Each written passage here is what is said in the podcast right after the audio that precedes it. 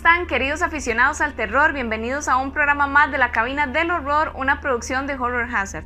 Vamos a comenzar el programa del día de hoy con la recomendación de cine. Saludos amigos de la cabina del horror, espero que el día de hoy se encuentren muy bien. Me gustaría recomendarles una obra del productor Adam Green, creador de la saga Hatchet, y otra película que ha pasado bajo el radar como Bajo Cero. Digging Up the Marrow del 2014 tiene una duración de 88 minutos. En esta película de falso documental nos entrega un acercamiento diferente y una historia construida alrededor de los seres a los que no logramos comprender que llamamos monstruos. La película inicia con Adam Green, interpretado por él mismo, recibiendo información de un tipo que asegura que tiene información verídica de la existencia de los monstruos y cómo encontrarlos. Por supuesto, él, al ser un director de terror, aunque bastante escéptico, le intriga esta información y se pone manos a la obra para lograr la grabación y sueño de su vida, demostrar que los monstruos son reales.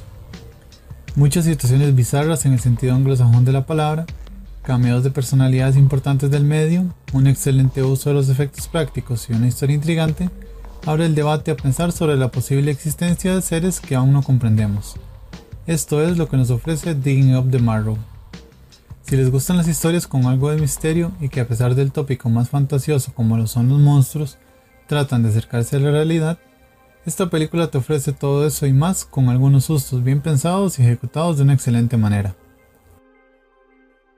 Espero le den una oportunidad y nos comenten qué les pareció Estaremos pronto de vuelta con otra recomendación en la cabina del horror. Muy buenas noches. Muy buenas noches amantes del terror. Primero que nada quiero desearles un feliz día del niño, que aunque ya estemos todos viejos no importa, tenemos un niño adentro. Y de una vez nos vamos con la pregunta del día relacionada a este tema y es ¿cuál es tu protagonista niño favorito de una película de terror? Por lo general hay muchas películas de terror que tienen como protagonistas a un niño, ya sea un niño malo o un niño bueno. Entonces les repito la pregunta, ¿cuál es tu protagonista niño favorito de una película de terror? Mientras ustedes nos responden la pregunta del día, nos vamos con el relato gracias al club de lectura que se llama The Book de H.P. Lovecraft.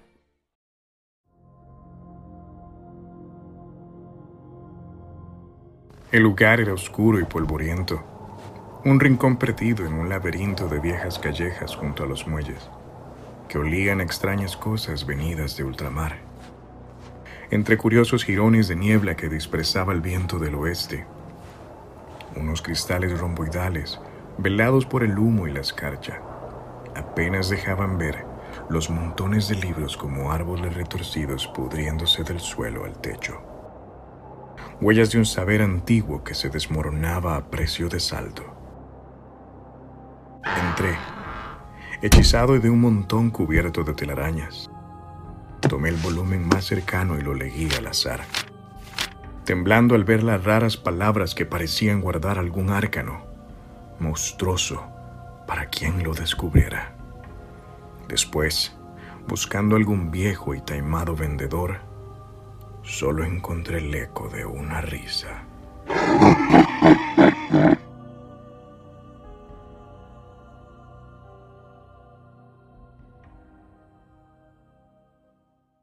Buenas noches amigos de Horror Hazard, espero que estén muy muy bien. El día de hoy vamos a estrenar una nueva sección que la verdad a mí me emociona mucho porque me gustaría aprender más sobre este género. Vamos a ir a la recomendación de anime de terror. Vamos a ver qué sorpresa nos traen el día de hoy.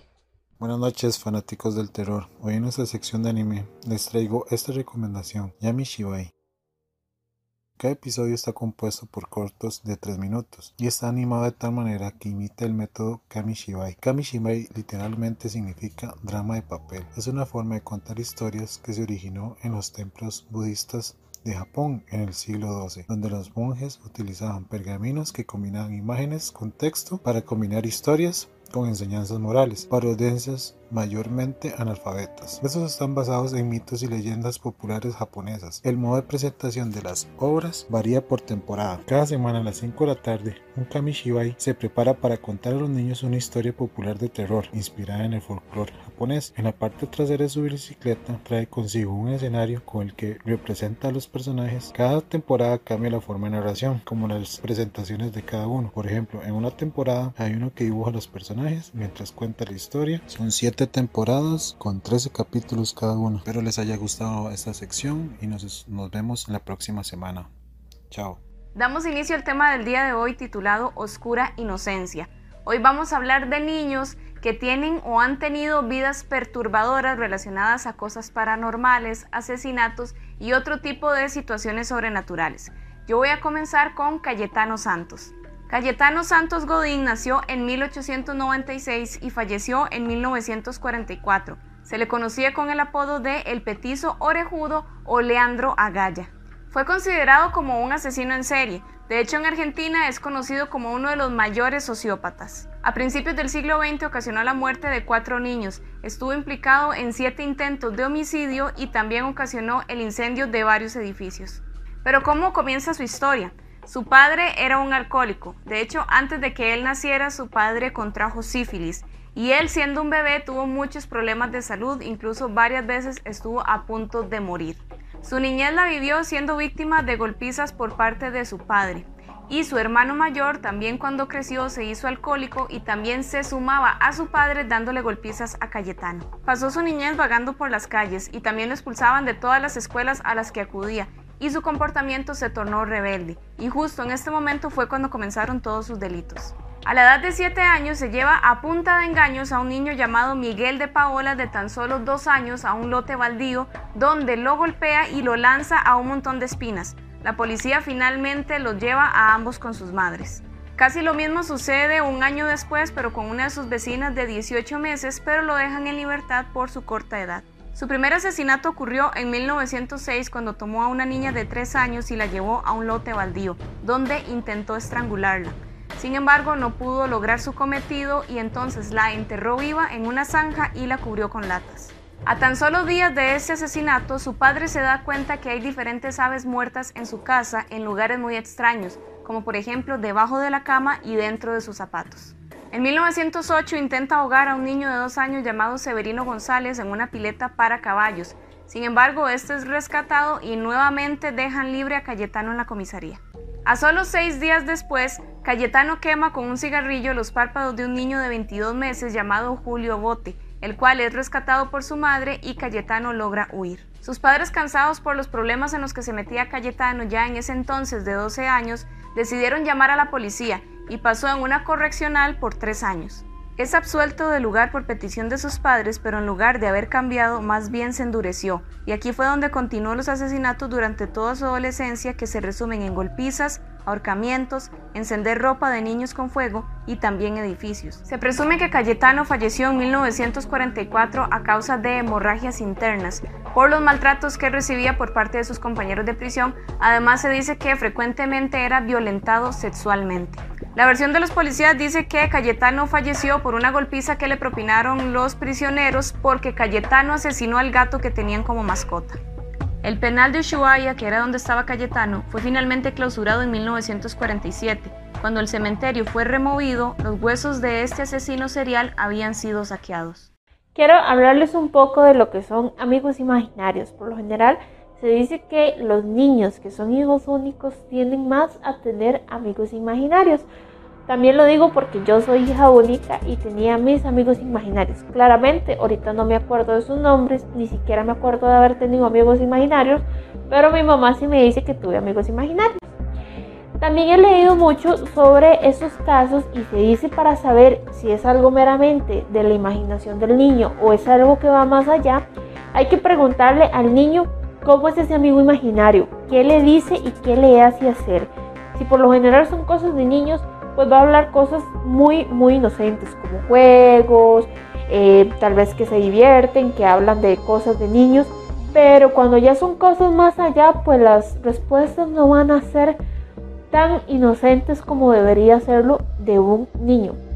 Conozco más casos de eh, amigos imaginarios. Por ejemplo, tuvo una prima que tuvo amigos imaginarios, ella también es hija única, y la madre cuenta de que cuando ella era niña, ella siempre veía eh, como un amigo muy pequeño, le decía que era un amigo imaginario muy pequeño.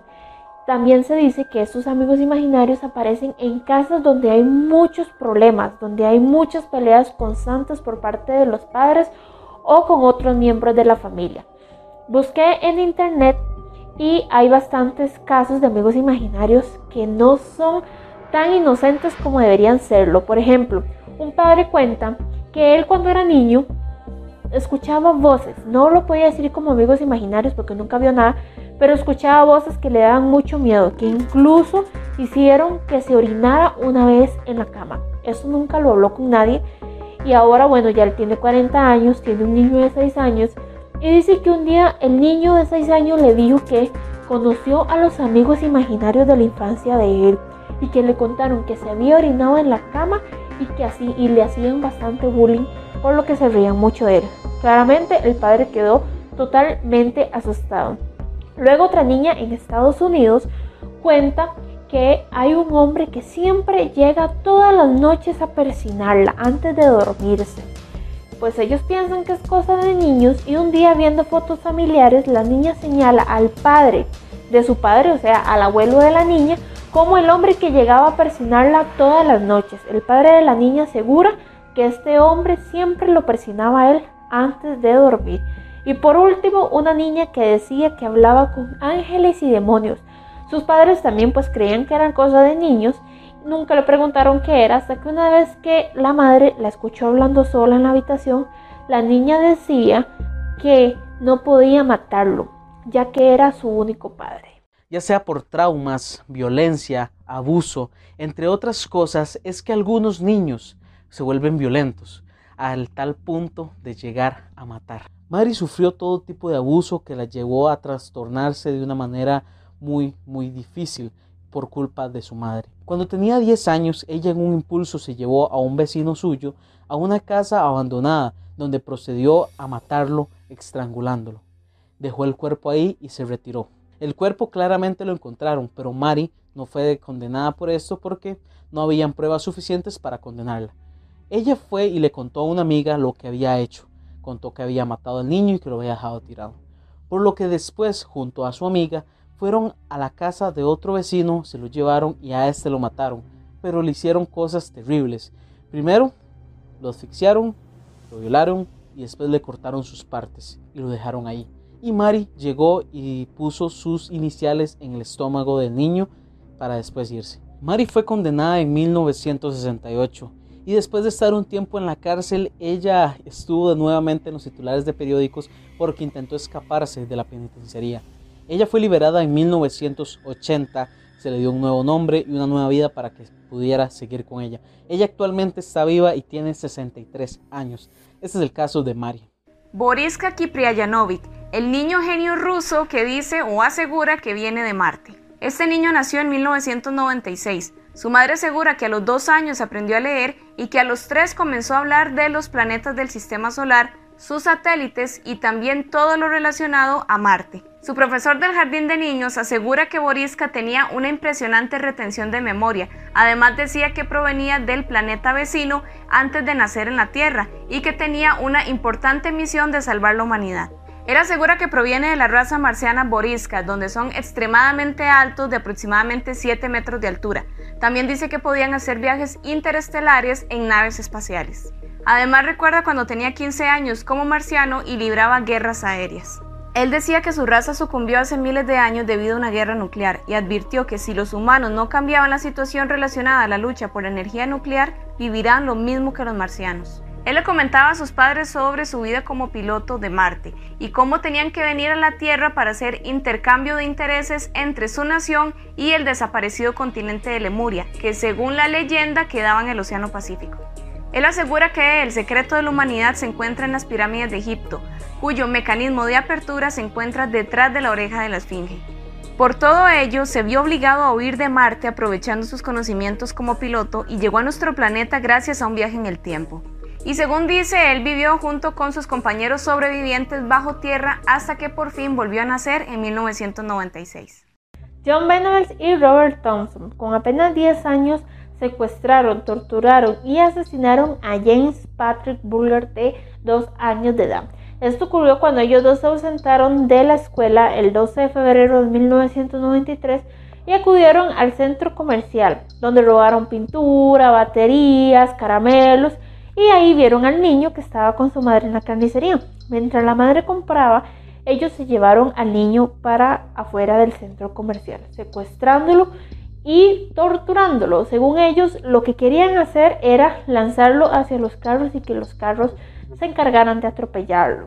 Pero todo fue más allá. Luego se lo llevaron para el cementerio donde ahí decidieron torturarlo. Primeramente le echaron pintura azul en los ojos. Seguidamente lo empezaron a patear y a lanzarle ladrillos en todo el cuerpo para ocasionarle dolor. También se dice que le pusieron baterías en la boca y se encontró sin pantalones ni calzoncillos. Entonces también se supone que hubo abuso sexual y que incrustaron baterías o algún otro objeto en el recto del niño. El cuerpo se encontró el 14 de febrero en las líneas del tren. Pero ¿cómo le ocasionaron la muerte totalmente? Bueno, con una barra de metal de 10 kilogramos le partieron el cráneo en 10 pedazos lo lanzaron a la línea del tren con el fin de que el tren lo partiera en dos y pareciera un simple accidente. Cuando los forenses encontraron el cuerpo determinaron que el niño había muerto antes de que el tren lo partiera en dos. El, el 20 de febrero los niños fueron condenados ya que se ve en las cámaras de seguridad donde los niños se lo llevan. Fueron condenados hasta el, bueno, el 20 de febrero los condenaron y en noviembre le dieron la sentencia, donde debían cumplir cárcel hasta su mayoría de edad. Luego fueron liberados y John fue de nuevo acusado en el 2010 por pornografía infantil. Luke era un niño común y corriente que nació en Ohio. Vive con su familia actualmente ahí. Pero a sus pocos años de haber nacido comenzó a presentar un comportamiento algo extraño, pues este niño asegura que reencarnó. Pero las cosas continuaron siendo un poco extrañas. La mamá cuenta que estaban afuera de la casa y que apareció una mariquita. Se le paró en la mano y ella le preguntó que cómo le podían llamar, a lo que Luke le contestó La mamá al escuchar ese nombre trató de identificar de dónde había sacado el nombre Pam, pues las fábulas que veía no había ningún personaje llamado Pam ni ningún conocido que se llamara de esa manera, pero después lo dejó pasar. Cuenta la madre que un día estaban decorando en torno a San Valentín la casa y había un búho color rosado. Lo colocaron y la mamá le preguntó que cómo le gustaría que se llamara ese búho, a lo que el niño contestó Pam. La mamá ya estaba un poco inquietada porque a todos los personajes femeninos que se le acercaban al niño le llamaban Pam, por lo que la madre ya un poco cansada de ese comportamiento le preguntó al niño quién es Pam y Luke le contestó yo. Los padres quedaron atónitos ante la respuesta de Luke, por lo que llamaron a la abuela para ver qué era lo que sucedía y por qué un niño de dos años decía ese tipo de cosas. La abuela les preguntó que si creían en la reencarnación. Ellos, al ser una familia de ciencia, decidieron dejarlo pasar y no hacer caso. Un día, mientras estaban viendo televisión, vieron un programa de un edificio que estaba en llamas. Luke, asustado, le dijo a la mamá que lo quitara porque le daba mucho miedo. Ella le preguntó que por qué le daba miedo si todas las personas que salían ahí estaban vivas y que era solo un programa de televisión. A lo que Luke le contestó que le daba mucho miedo porque él murió así antes. Luke después comenzó a recordar más cosas y decirle detalles a la mamá por ejemplo, que era una mujer afroamericana y que murió en un incendio en el Hotel Paxton en Chicago. La mamá, un poco cansada y asustada de ese tema, decidió investigar sobre esta Pam que murió en un hotel y efectivamente existió una mujer llamada Pamela Robinson que falleció en un incendio en el Hotel Paxton. La mamá decidió investigar un poco sobre ella y llegó hasta los familiares, donde les contó el caso. La familia de Pamela le dijo a la mamá de Luke que tratara de ponerle música de Steven Wonder, que era una música que Pamela adoraba y le encantaba, por lo que decidió hacerlo y sorpresa, Luke ya conocía a Steven Wonder y le encantaba su música. Es un caso bastante interesante que se puede deshilachar mucho, Tal vez la mamá lo hace por fama y dinero, aunque ella en un reportaje y en documentales que les han hecho dicen que no es nada de eso. Luke creció y después de los 3 o 4 años no volvió a hablar más sobre Pamela. Al parecer olvidó lo que era, pero él muy, muy claramente dice que recuerda cuando murió, fue al cielo, se devolvió y que recuerda cuando la mamá le dijo Luke. Les dejo a ustedes criterio personal si creen o no en la reencarnación. Déjenoslo saber en los comentarios. Ahora vamos a ir a la sección de películas que tratan sobre el tema principal. The Bad Seed, 1956. Un ama de casa sospecha que su aparentemente perfecta hija de 8 años es una asesina sin corazón. Alice Sweet Alice, 1976. En 1961, la vida de una pareja católica divorciada da un vuelco cuando una de sus dos hijas adolescentes es sospechosa del brutal asesinato de su hermana menor durante su primera comunión y una serie de apuñalamientos posteriores. The Little Girl Who Lives Down the Lane, 1976. Rin Jacobs, de 13 años, vive sola en un pequeño pueblo de clase alta de Quebec, pero sin que los vecinos la conozcan, lleva una vida secreta y peligrosa. Firestarter, 1984. Una pareja que participó en un potente experimento médico adquiere capacidad telepática y luego tiene un hijo que es pirocinético. The Paperboy, 1994. Un repartidor de periódicos homicida de 12 años se obsesiona con una mujer y su hija de al lado y hará cualquier cosa para que su fantasía de la familia perfecta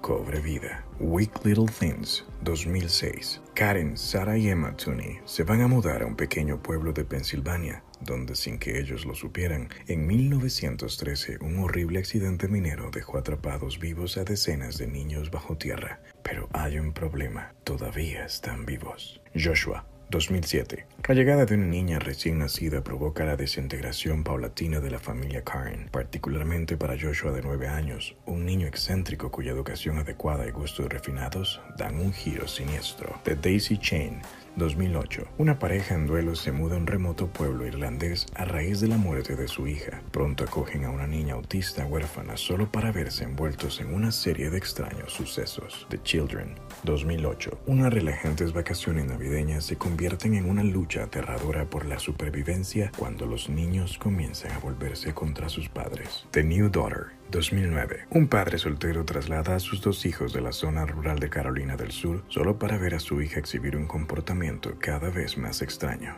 Don't be afraid of the dark. 2010. Una niña enviada a vivir con su padre y su nueva novia cree que ha liberado criaturas de un cenicero sellado en el sótano de su nuevo hogar.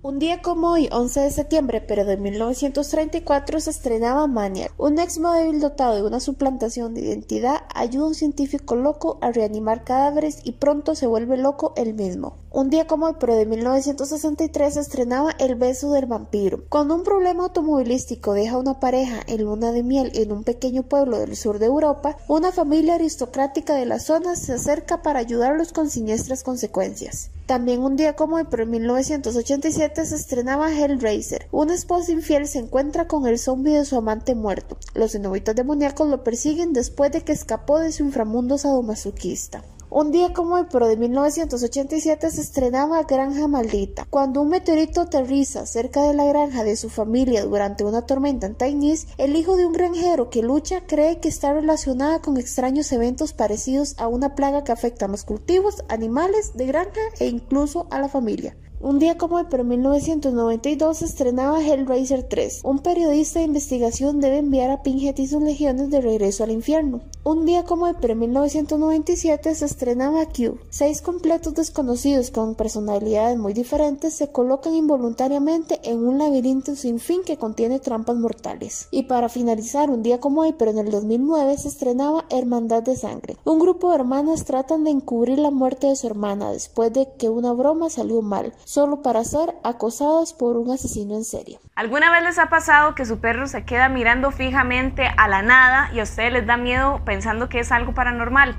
Vamos a pasar a una nota un poco diferente, tal vez no es 100% terror, en donde tuvimos la oportunidad de hablar con un adiestrador y un terapeuta del comportamiento canino, el cual nos va a contar un poco más sobre la espiritualidad de los perros y quizás vamos a poder entender todos estos comportamientos. Así que en este momento vamos a pasar con Marco. Saludos, saludos a toda la comunidad. Mi nombre es Marcos Solano, soy adiestrador y terapeuta del comportamiento canino y técnico de intervención asistida con perros. Pues sí, tengo la dicha de trabajar con estos maravillosos seres desde hace 11 años y pues hoy les tengo un tema que sé que les va a gustar mucho. Sin antes pedirle que dejen mm, eh, un poco de lado nuestra mente racional, científica, que ocupa comprobación de todo y lo hacemos nomás desde lo que sentimos. Y yo les voy a transmitir en base a mi experiencia. El tema es la misión espiritual de los perros en nuestra vida o la misión energética de los perros.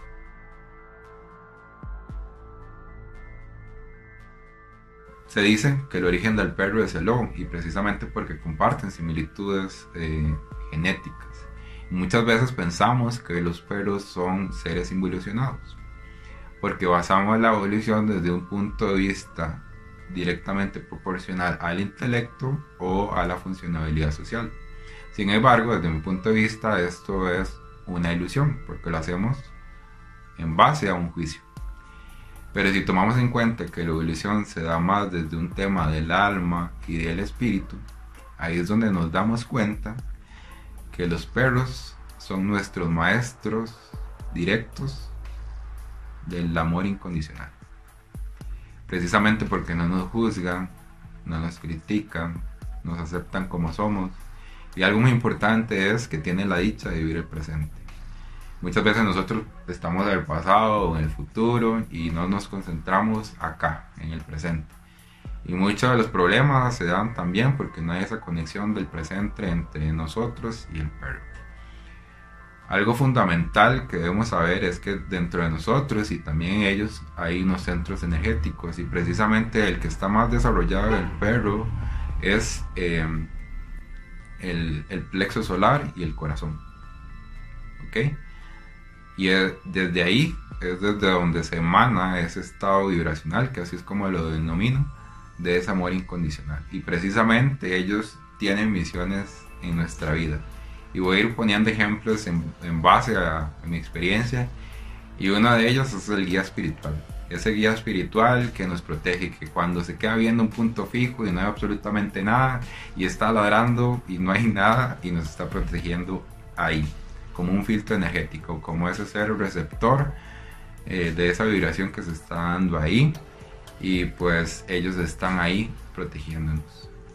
Voy a comentar dos casos muy personales Recuerdo cuando tenía una Cocker Spaniel y ella, pues, de un momento a otro, mientras estábamos viendo tele, eh, sin razón ninguna, aparente, eh, se subió a, como cerca de la ventana y mostró una cara de pánico enfrente de nosotros, a la par de nosotros, y nos damos cuenta que está en pánico y yo me asomo y no hay absolutamente nada. Y ahí fue donde comprendí que nos estaban protegiendo.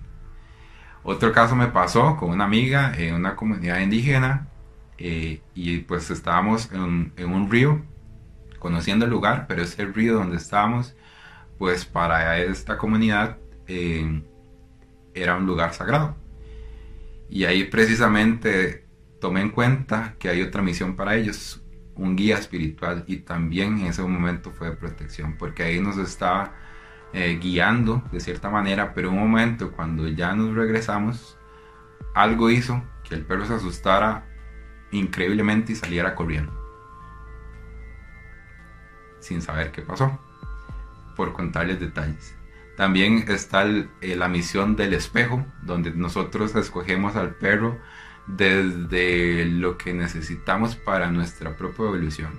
Ese espejo que a veces nosotros somos poco pacientes, poco tolerantes y de casualidad se nos muestra en nuestra vida un perro hiperactivo, ansioso y pues nos da la oportunidad de trabajar y desarrollar, desarrollar eso en nosotros. Y por eso eh, la persona que trabaje y que les ayude y les guíe y les oriente en este proceso debe de verlo desde un punto de vista integral y ojalá en sus casas.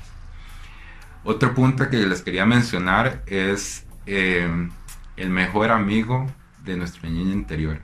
¿Cuántas veces nos alegra el momento, el día, eh, simplemente con mover la cola? Y eso es algo fundamental, que los perros están en nuestra vida y nos cambian nuestra vibración. O nos acompañan en ese momento de depresión o cuando alguien se murió o cuántas veces un perro se ha muerto después de que alguien falleció. Muchas veces ha pasado eso. Entonces, pues es para que veamos y profundicemos aún más de la misión que tiene el perro en nuestra vida. Y algo fundamental también es que eh, para mí los perros son el espíritu de la naturaleza y nos conectan siempre con ese presente que como bien mencioné y ojalá que tomemos en cuenta este sentir y pues si se identificaron con este tema y, sintonizaron conmigo pues nada más decirles que si desean que los guíe y que los orienten dentro de este proceso de un bienestar integral entre ustedes y sus perros, porque todos los que amamos nuestros perros en nuestras vidas, pues buscamos lo mejor para ellos. Eh, les dejo mi contacto, mi contacto es el 8665-9786 y ojalá que más adelante nos veamos con otros temas. Hasta luego. Hola, buenas noches Costa Rica. Este sería el séptimo video acerca de Lovecraft y penúltimo de la saga, donde voy a hablar acerca de monstruos.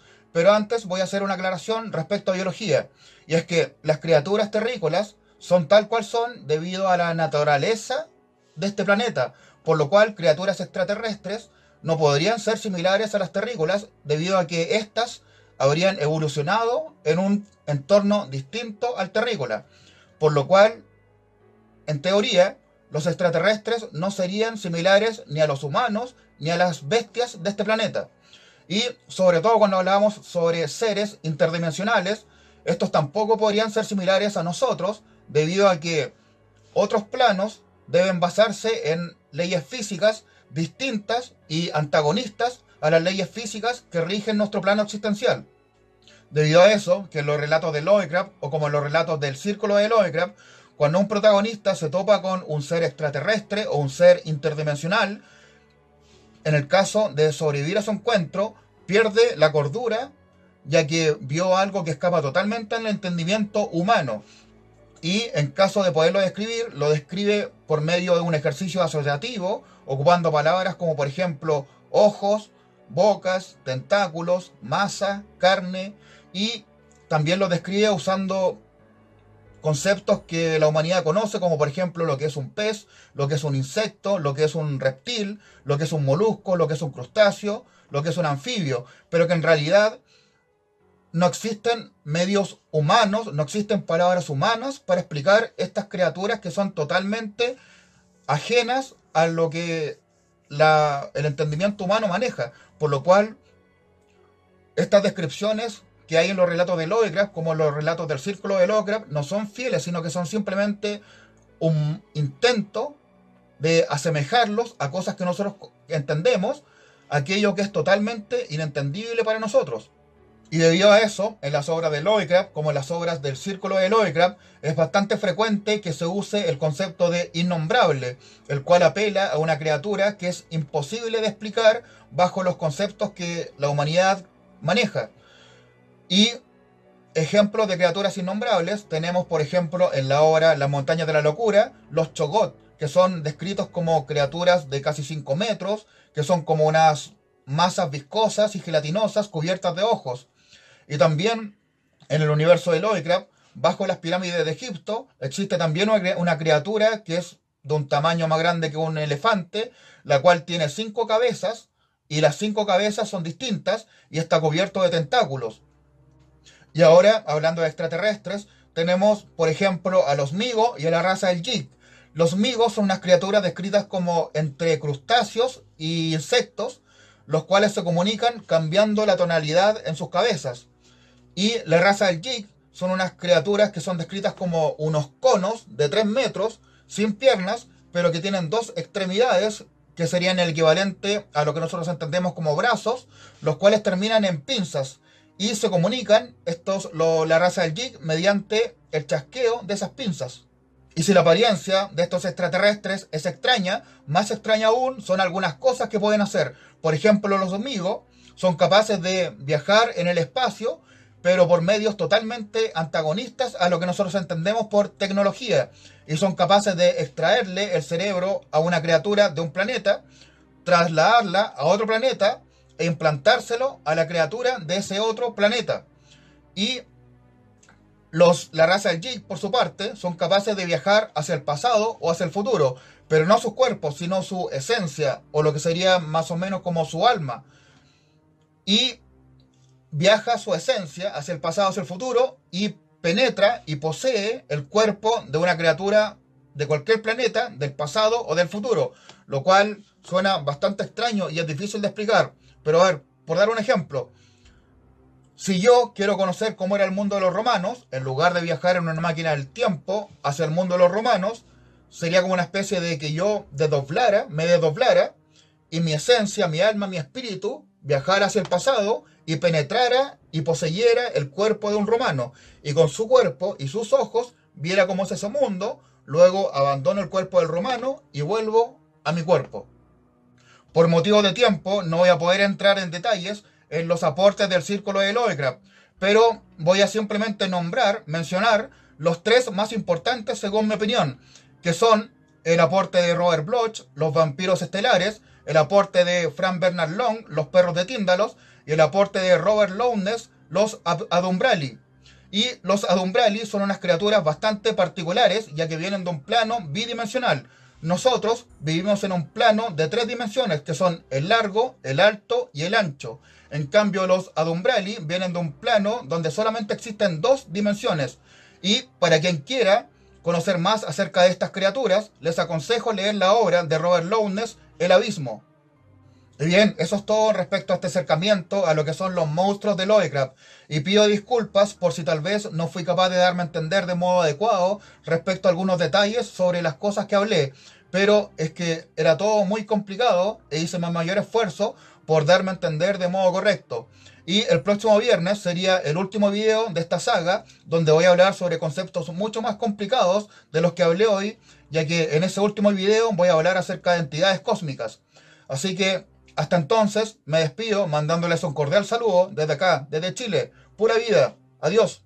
Para la realización de esta nota tuvimos el gran honor de entrevistar a Mauricio Astorga que es actor y director de teatro. Mauricio Astorga es una persona súper, súper humilde que nos ayudó muchísimo en la elaboración de esta nota para ustedes.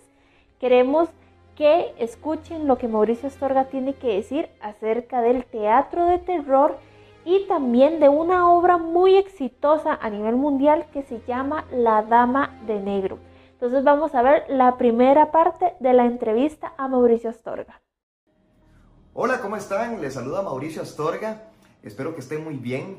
Yo soy actor y director de teatro y quiero agradecerles por la oportunidad de conversar con ustedes y hablar sobre un tema que me apasiona, que es el teatro de terror. Y específicamente contarles sobre una obra que tuve la oportunidad de dirigir hace algunos años que se llama La Dama de Negro, que es de las poquísimas obras de teatro de terror que se han escrito.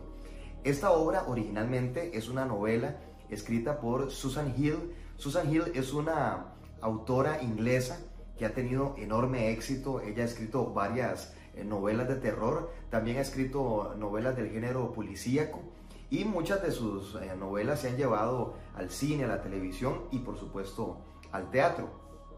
Ella escribió eh, una historia maravillosa en La Dama de Negro eh, que es verdaderamente apasionante, aunque si lo vemos detalladamente, en realidad la historia no es tan compleja, pero está tan bien escrita que realmente te atrapa y, te apasiona. Eh, básicamente, para no matarles eh, ninguna sorpresa a quienes no hayan visto nada sobre la Dama de Negro, la historia gira en torno a Arthur Kipps, que es un joven que trabaja en una agencia de seguros en Inglaterra y a quien la agencia lo manda a un pueblo remotísimo de Inglaterra como representante de, esta agencia en los funerales de la señora Alice Droblow, que es eh, una cliente de muchísimos años de ellos.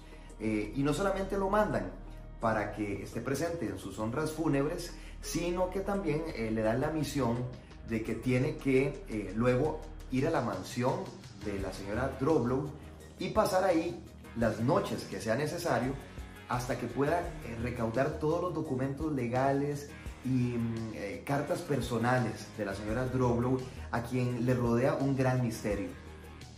Cuando él llega a esta mansión, comienza a experimentar la aparición de una mujer, de una dama de negro. Y es aquí donde comienza realmente lo mejor de la historia. No les cuento más para no matarles ninguna sorpresa, pero eso es básicamente la historia de la Dama de Negro. ¿Cómo se convierte esta novela en una obra de teatro? Bueno, Susan Hill eh, en algún momento piensa que sería una buena idea llevar esta historia a las tablas y contacta a un eh, excelente dramaturgo inglés también que se llamó Stephen Malatrat, ya él falleció, y le pidió eh, que leyera su novela para ver si tenía alguna posibilidad de convertirse en una obra de teatro. Recuerdo que alguna vez vi una entrevista de Stephen Malatrat y él contaba que cuando le llegó esta novela a sus manos, él estaba vacacionando en una playa en Inglaterra, eh, en pleno verano, donde el ambiente era absolutamente festivo, lleno de, música, de alegría, de, risas, y que le parecía que era el peor lugar para leer una novela de terror. Sin embargo, bueno, decidió eh, en medio de todo este holgorio leer la novela y dice que conforme avanzaba en la lectura de esta novela, el terror que lo invadió fue tanto que se dio cuenta que realmente la historia era muy potente, porque si lograba atraparlo en medio de aquella dispersión, eh, definitivamente es porque la historia era buena. Así que bueno, Stephen Malatrat eh, decide eh, aceptar ese reto de, adaptar la obra de Susan Hill y llevan a la escena La Dama de Negro. pero con el gran acierto, y yo creo que aquí es donde está la parte más maravillosa de, de la versión teatral de esta historia, eh, que él, él, le da un giro a la historia. Eh, toma la, la, la, historia original de la novela, pero la enmarca años después, cuando, cuando Arthur Kipps, el joven que experimentó todo, todo este trauma, eh, decide asistir a un teatro abandonado a recibir clases con un director teatral para que le enseñe las, herramientas básicas para actuar porque él quiere contarle su experiencia a su familia y a sus amigos. Y él es un hombre muy tímido, muy retraído, que, que, que, no, que no sabe cómo abordarlo. Entonces decide eh, acudir a, a, un experimentado director para que le dé clases de teatro y así poder contar esta historia. Porque él está convencido de que su historia tiene que ser contada para evitar que más personas vivan lo que él vivió porque eh, a la dama de negro la rodea una maldición que todavía está vigente. Entonces así es como eh, eh, se crea una obra donde hay teatro dentro del teatro, porque ellos mientras van ensayando van recreando la historia, pero llega el momento en el que, en el que se deja de lado la obra de teatro y nos metemos completamente en la historia. Hay un momento donde, donde uno olvida que está viendo un ensayo teatral y termina metiéndose y viviendo la historia que, experimentó Arthur Kipps muchos años antes. Y bueno, esto, esto convirtió la historia de la Ama de Negro en, una obra absolutamente arrolladora eh, en, en sus temporadas en Londres, tanto así que es la obra que después de La Ratonera es la obra que tiene más tiempo ininterrumpidamente en cartelera. Tiene 30 años de estar en cartelera y únicamente se ha detenido por el tema del COVID-19, pero, pero nada había hecho que la obra eh, se detuviera. La obra que tiene más años en cartelera y que tiene todos los récords es La Ratonera, que tiene 68 años, como, como paréntesis, porque también me encanta, eh, es una obra de género de misterio, escrita por, por Agatha Christie. Así que ustedes ven que que estos géneros de, misterio y de terror siempre apasionan. Esta obra tiene 68 años de estar en cartelera, La, Ratonera, y, no ha sido llevada al cine a pesar de su éxito teatral, eh, porque cuando Agatha Christie escribió eh, la obra, se la regaló a su sobrino como regalo de cumpleaños. Imagínense qué clase de regalo. Y eh, se lo dio con la única condición de que eh, no podía ser esa historia llevada nunca al cine hasta que no terminara la temporada teatral. Pero bueno, la temporada teatral lleva 68 años sin terminar. Por lo tanto, eh, creo que la obra nunca va a ser llevada al cine hasta que Agatha Christie eh, cumpla 70 años de haber fallecido, porque las leyes internacionales de derechos de autor así lo determinan. Cuando cumpla 70 años de su fallecimiento, la obra se libera en sus derechos de autor y es probable que en ese momento alguien eh, pues eh, decida llevarla, llevarla al cine. Aunque a mí me parece en lo personal maravilloso que esté en teatro, porque es una obra escrita para teatro. Pero bueno, volviendo al, al tema de, de La Dama de Negro, después de La Ratonera, es la segunda obra que tiene más años en cartelera. 30 en Londres, en, en, México tiene 26 años ininterrumpidamente, si no me equivoco. Y eh, después de una larga espera ya está en New York. Y ahí la hacen en, en un hotel, en un antiguo hotel, que eh, ahí también se hacen algunas obras eh, de terror, pero diferentes, más como eh, una mezcla entre, entre, entre una casa de sustos, una historia, un eh, performance, eh, es, es, una mezcla, pero en, en, uno de los salones de este hotel ya se está haciendo La Dama de Negro en, en, New York, que nunca había llegado y bueno, ya al fin llegó y ha sido un suceso extraordinario. Y aterrizando en Costa Rica, esta obra la pudimos poner en escena hace nueve años. Eh, tuve la oportunidad de dirigirla y posteriormente también la pude actuar. Se estrenó en el Teatro El Triciclo San José eh, con las actuaciones de Carlos Alvarado, eh, de Carlos Martínez y de Gabriela López. Y mmm, después estuvo en el Teatro Variedades, estuvo en el Teatro Lucho Barahona, estuvo en el Teatro El Triciclo de Escazú. tuvimos algunos cambios también en el elenco. El único que siempre se mantuvo eh, como actor del elenco fue Carlos Alvarado, que además hacía una actuación maravillosa porque él hacía todos los personajes que estaban relacionados a la historia. Eh, el personaje que hacía yo, eh, en realidad, era básicamente Arthur Kipps, que vivía todo este viaje. Y Carlos Alvarado hacía todos los personajes con el que él se iba encontrando. Y lo hacía maravillosamente bien. Esta historia, por supuesto, que, que, representaba un reto ponerla en escena, en teatro, porque eh, estamos acostumbrados a ver eh, cine de terror y ver efectos increíbles, maravillosos eh, y ahora incluso digitales hechos, hechos en cine. Y en teatro, pues uno, uno tiene muchos menos elementos para, para poder desarrollar una historia de este tipo. Incluso, como les comenté hace un rato, en esta historia en realidad todo comienza como un ensayo en un teatro abandonado. Entonces los actores van usando los elementos que están ahí en el escenario. Entonces todo se hace con tres sillas, un baúl que está ahí y un marco de puerta. Con eso se desarrolla toda la historia. Y creo que es aquí donde viene la parte más potente de la puesta en escena y es la imaginación.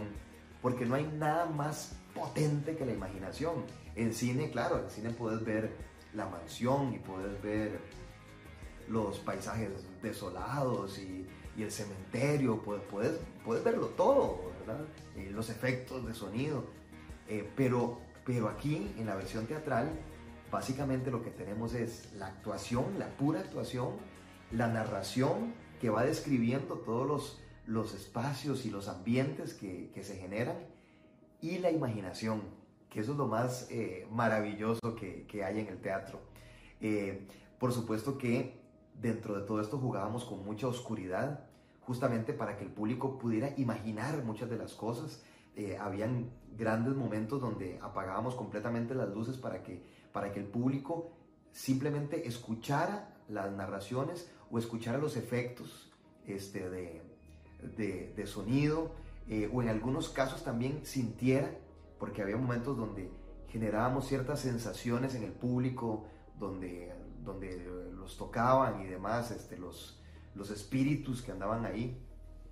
Eh, entonces, claro, er, era, era muy potente, porque no, no, no hay nada más eh, efectivo que, que la imaginación de cada uno. Cada uno, por supuesto, se imagina las cosas de acuerdo a, sus experiencias, sus vivencias, sus creencias, y por eso cada uno se desarrolla también su propia eh, película, su propia puesta en escena. Y eso es lo que lo hace todavía mucho más rico que, verlo en el cine. Y es que, eh, como les comentaba hace un rato, la historia está tan bien escrita porque comienza como un ensayo teatral y cuando te das cuenta ya no es un ensayo, sino que estás viviendo completamente la historia de Arthur Kipps. Eh, para mí como actor era un viaje maravilloso. Eran dos horas de espectáculo y yo recuerdo que cuando, cuando yo comenzaba hasta que terminaba, para mí era un viaje donde yo estaba realmente viviendo la historia. Eh, no había nada, no había ningún elemento que, me distrajera, porque, porque la, historia y todo lo que pasaba era realmente eh, muy, muy potente.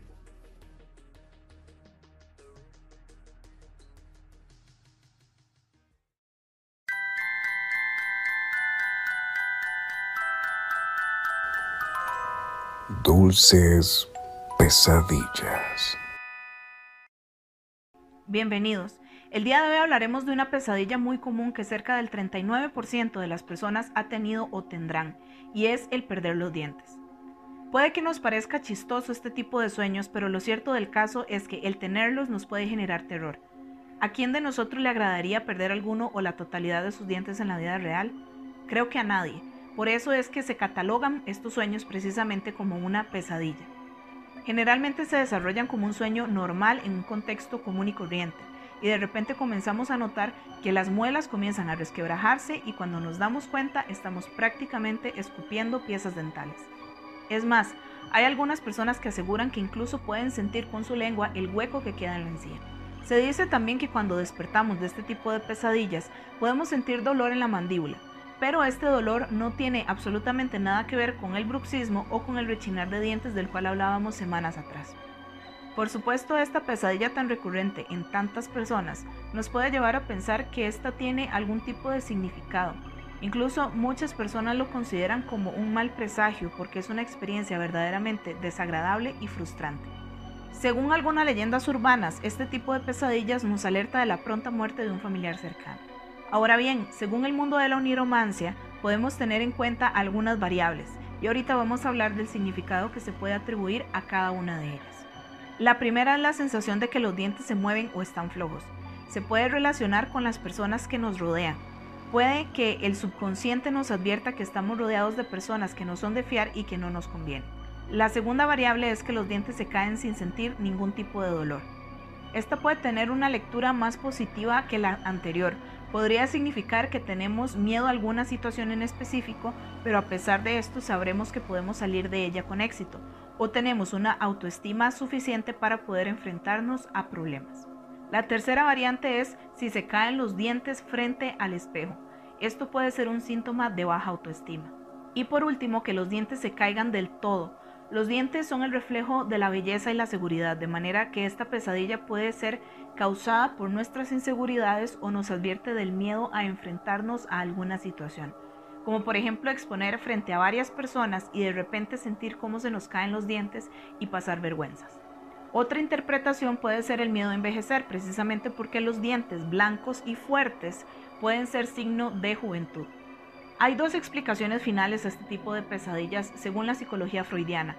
Por ejemplo, si una mujer es quien tiene este sueño, puede que esté reflejando el deseo inconsciente de tener hijos.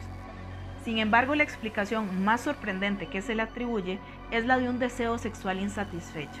Así que de acuerdo a esta interpretación, si ustedes son los que tienen este tipo de pesadillas, no hay nada que temer, sino al contrario, implicaría buscarle una solución inmediata. Ahí ya cada uno de ustedes sabrá cómo arreglárselas. Hay muchas leyendas en torno a soñar con quedar chimuelos. Si conocen algún otro significado, cuéntenos en los comentarios. Mientras tanto, lo único que me queda es desearles que tengan unas dulces pesadillas y que en ellas no pierdan sus sonrisas. Dicen que los sueños se hacen realidad. El problema es que yo siempre tengo pesadillas.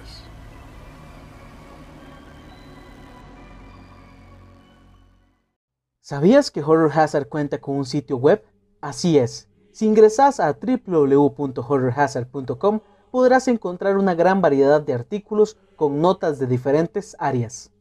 Entre ellas son reseñas, notas sobre los próximos estrenos de películas, videojuegos, documentales, libros, algunas historias y también secciones especiales como curiosidades, íconos y genios del horror. También podrás tener acceso directo a los programas más recientes de Reportando el Horror, Compartamos Terror, Random Horror y La Cabina del Horror, además de todos los enlaces a nuestras redes sociales. No olvides visitar www.horrorhazard.com para estar al día con el mundo del terror. Buenas noches, fanáticos del terror. Sean bienvenidos a la sección de criptozoología. En el condado de Flatwoods, en Virginia del Oeste, se dio uno de los acontecimientos más extraños e inolvidables del mundo de la criptozoología y de la ufología. Estamos hablando del caso del monstruo de Flatwoods. La noche del 12 de septiembre de 1952, en el poblado de Flatwoods, en Virginia del Oeste, dos hermanos se encontraban jugando en su patio trasero. Los hermanos May, junto con un vecino de 12 años.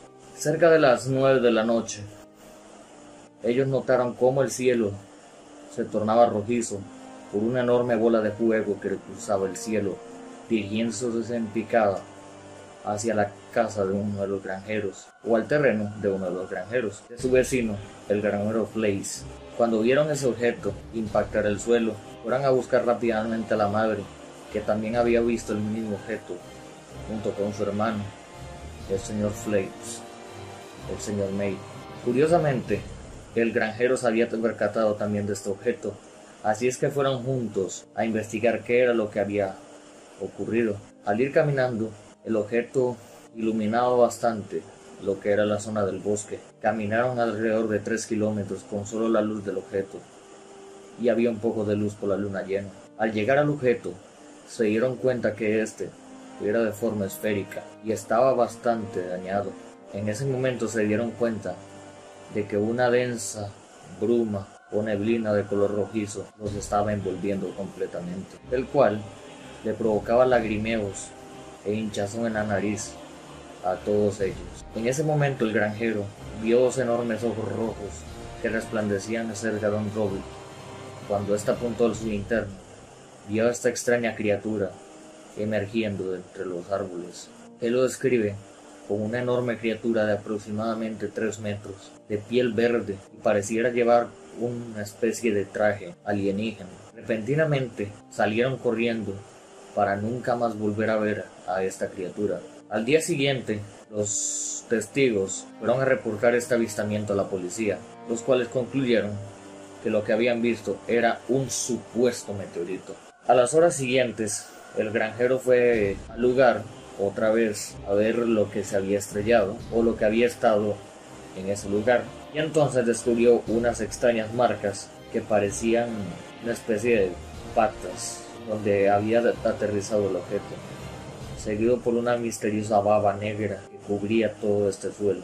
Lo más curioso del caso es que tres días antes de que esto ocurriera, una mujer de 45 años reportó haber visto una criatura similar cerca de la granja donde ella trabajaba. También, en este caso, las personas que presenciaron este extraño acontecimiento terminaron sufriendo graves enfermedades. Por ejemplo, una de ellas murió, que fue el granjero que, que vio el objeto.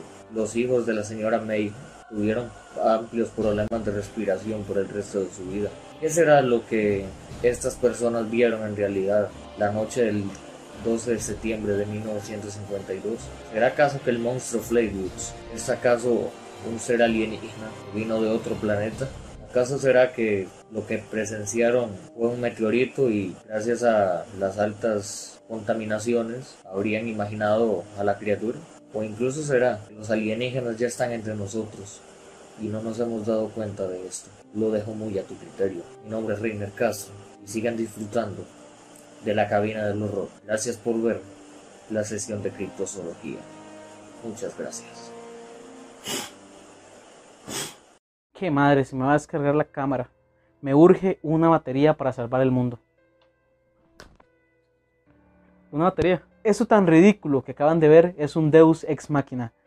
Bienvenidos a Luz, Cámara y Terror. El Deus Ex Machina tiene su origen en el teatro grecorromano, cuando en el momento clímax de la historia no se podía resolver, por lo que bajaban a una persona, ya sea en un arnés o en una máquina, para que salvara la situación como una deidad.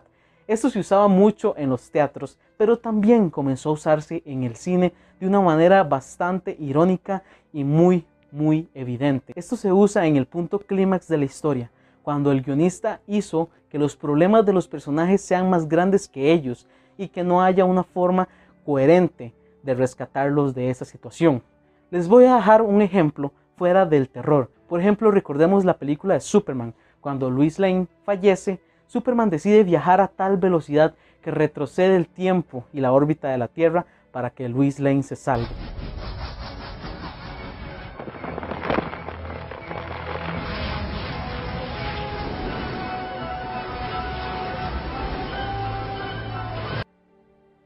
Eso es un Deus Ex Machina. Pero bueno, ¿cómo identificar un Deus Ex Machina? Número uno, llega en el momento clímax de la historia para salvar a los personajes. Número dos, nunca se da una pista de que ese objeto o persona puede salvar la trama. Y número tres, no tiene sentido en el contexto que está sucediendo la película. Vamos a ver algunos ejemplos y espero que no me maten porque algunos ejemplos dejan un sinsabor de boca en la película. Shaun of the Dead. Creo que esta película utiliza el Deus ex machina perfecto, pero en forma de burla a lo que lo hacen. Encontramos a nuestro personaje en el bar junto a Liz. Ya sus problemas matrimoniales, amorosos se solucionaron, pero salen del bar y se encuentran con una sorpresa. La horda de zombies los acorraló y están a punto de morir. Pero sorpresa, de la nada llegan muchos militares a salvar a nuestros personajes y a matar a toda la horda de zombies que los estaba acorralando. Salvados por Deus.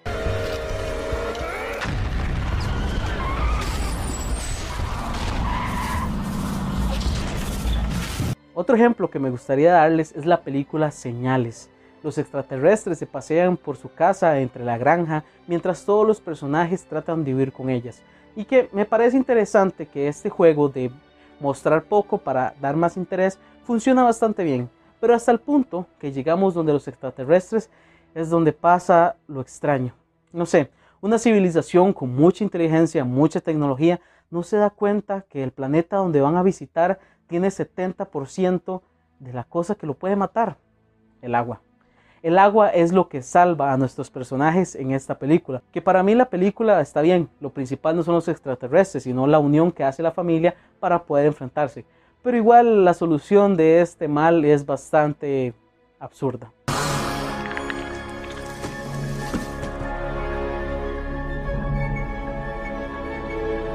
Otro ejemplo que tal vez pueda quedar en duda, pero para mí en esta película Deus llegó un poco tarde. Se trata de la niebla, de Mist. Nuestro personaje en su carro, cansado, se baja y grita al cielo y aparece el ejército. Llegó un toquecito tarde el Deus, pero si hubiese llegado antes, hubiese aplicado que de la nada llegaron el ejército a salvarlos.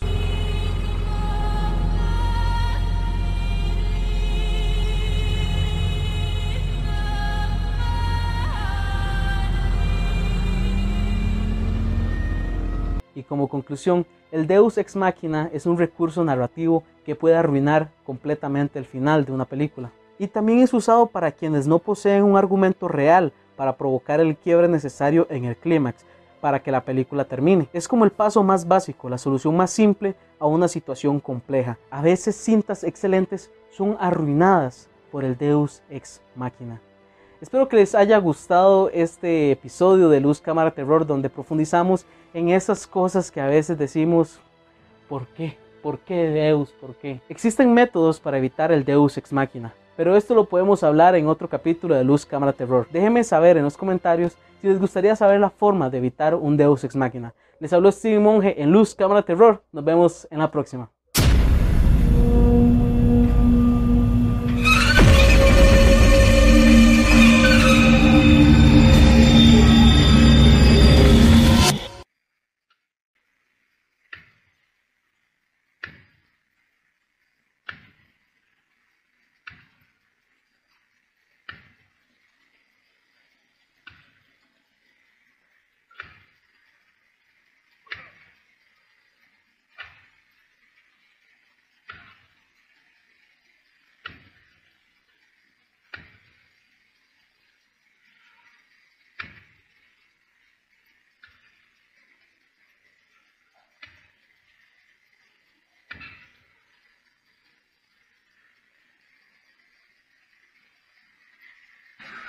Hola mocosos, ¿cómo están?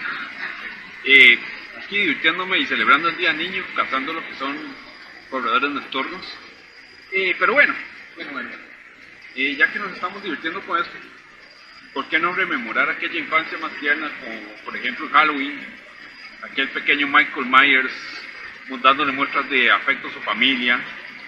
O aquel tierno bebé que en la cuna le robó el aliento a Rosemary.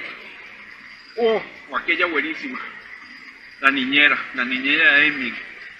Le entregó todo un show en la fiesta, en su quinto cumpleaños, increíble. Pues ya que estamos con eso y que estamos rememorando la niñez y todo el asunto, hoy les traigo una recomendación de literatura apenas para aquellos que están iniciando. Mm, eh, la recomendación viene, dame un momentito, de nuestro queridísimo R.L. Stein. No sé si se acuerdan de él, de las pequeñas y grandes aventuras de pesadillas, cosmos y demás nos trae esta antología que se llama Peligro. Nota aclaratoria. El libro aquí mostrado es este. Irrumpir en un parque infantil a medianoche y cometer un homicidio es concebido en este país como un acto ilegal y conlleva cárcel. Por ende, invito a aquellas personas que están viendo este video a no realizarlo. De fuera, pueden continuar y disfrutar con esta recomendación. Una antología que está hecha para nuestros queridos infantes es un recopilatorio de lo que son cuentos de terror. A diferencia de Escalofríos, que es simplemente ya obras de él por excelencia, esta antología incluso trae clásicos de Ray Bradbury. Un libro interesante para todos los que aquellos quieran iniciar en el terror o enseñarle a sus hijos lo que es el verdadero miedo. Increíble, Peligro, R.L. Stein, editada en el 2002 y creada por este gran autor que nos trajo a nosotros la gran serie de pesadillas. Bueno.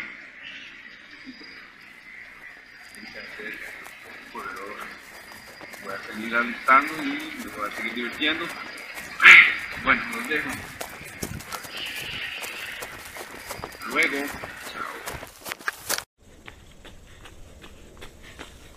Lamentablemente hemos llegado al final del programa, pero antes de irnos quisiéramos agradecerles infinitamente a todas las personas que nos acompañaron en el segundo programa de Entre Crónicas y Penumbras del sábado anterior. Muchas gracias por su compañía. Esperamos verlos el próximo mes en un programa más para que nos cuenten todas sus experiencias paranormales. Y también queríamos invitarlos a que nos acompañen mañana a Random Horror a partir de las 7 de la noche porque vamos a comenzar con el torneo de villanos y antagonistas. Así que esperamos verlos allí. Muchas gracias por su compañía y recuerden, el terror nunca estuvo tan cerca.